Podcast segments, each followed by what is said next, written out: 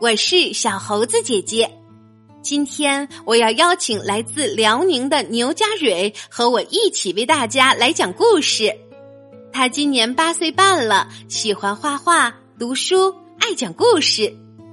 小猴子姐姐你好，我是来自辽宁的牛佳蕊，我今年八岁了，我想和你一起讲故事。故事的名字叫《米尔龙国的幸福生活》。我们一起为大家带来的故事叫做《米尔龙国的幸福生活》，作者是法国的玛丽伊莲娜戴尔瓦尔，绘画是法国的卡尔米索雷旺德雷尔，翻译孙英。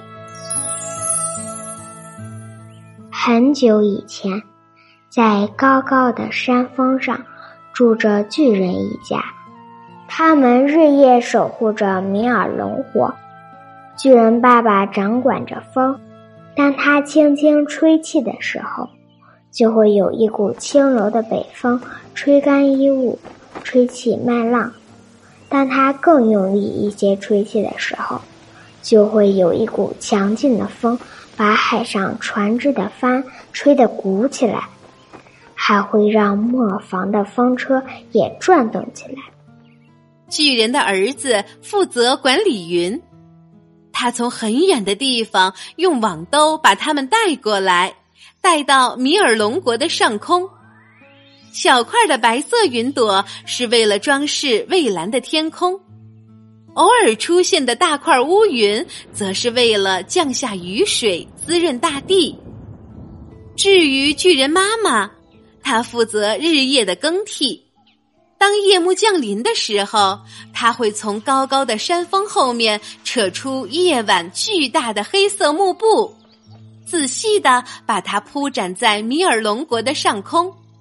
顷刻间，所有的动物和人便都进入了梦乡。到了人们应该起床的时候。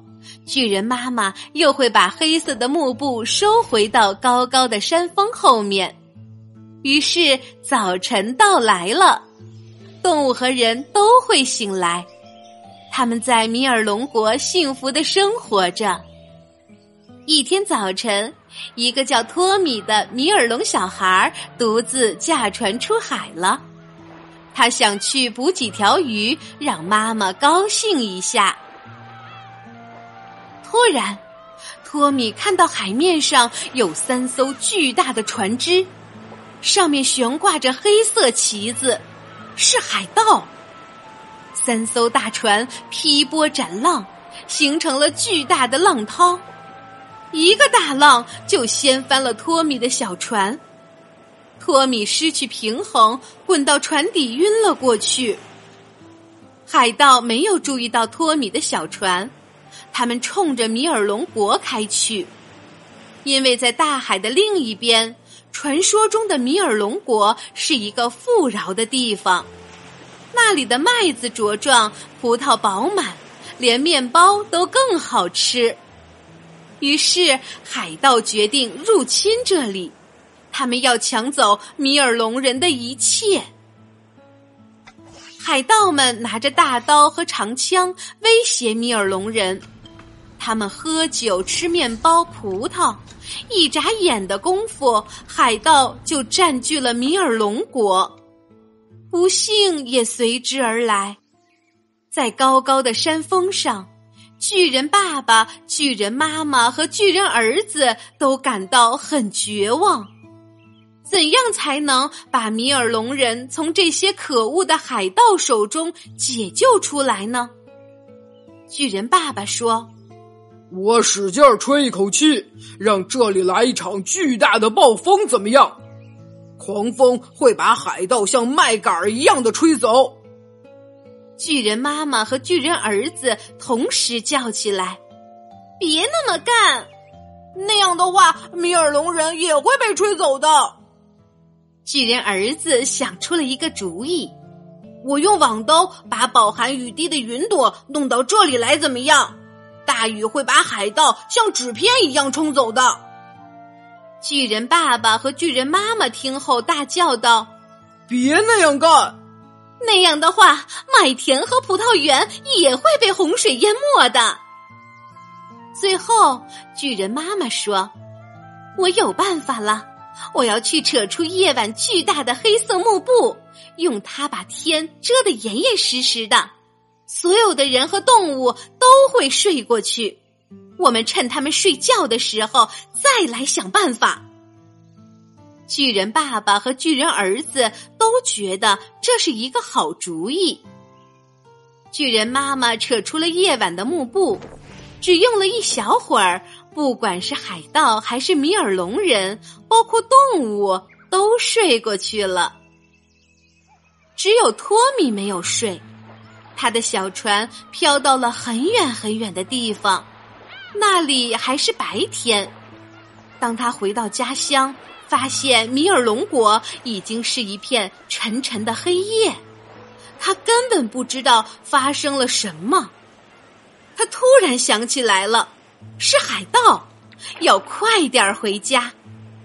托米一边用尽力气划着桨，一边思考着，怎么做才能在夜幕下回到家，又不会沉入睡眠中呢？忽然，他有了主意。他想起了一个山洞中有一种奇怪的会发光的绿石头，托米找到了那个山洞，拿上一块石头，向着黑暗的家乡出发了。托米手上拿着那块会发光的石头，走在寂静的街道上，他看到到处都是海盗、米尔龙人，还有动物，倒在路上沉睡着。托米明白了。巨人妈妈为了阻止海盗把这里的一切都掠走，已经把黑夜的幕布盖在天空中了。可是，怎么才能把海盗赶出家园呢？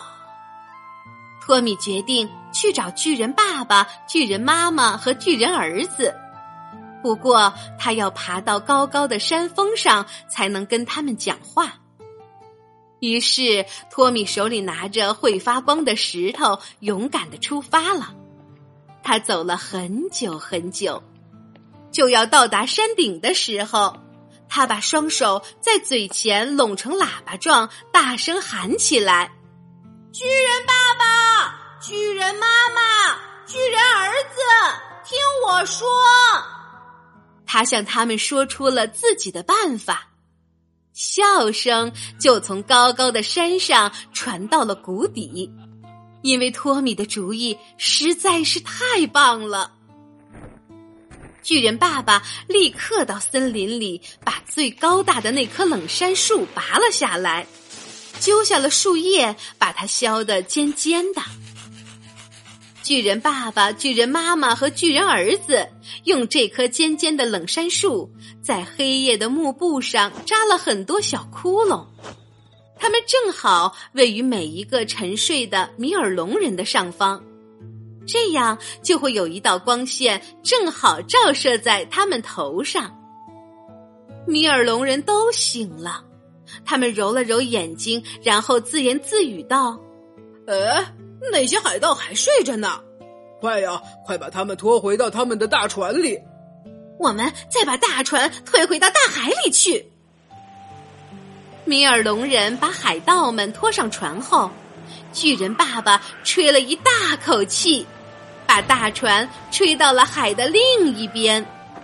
人们再也没有见到那些海盗，米尔龙国又恢复了原来的样子。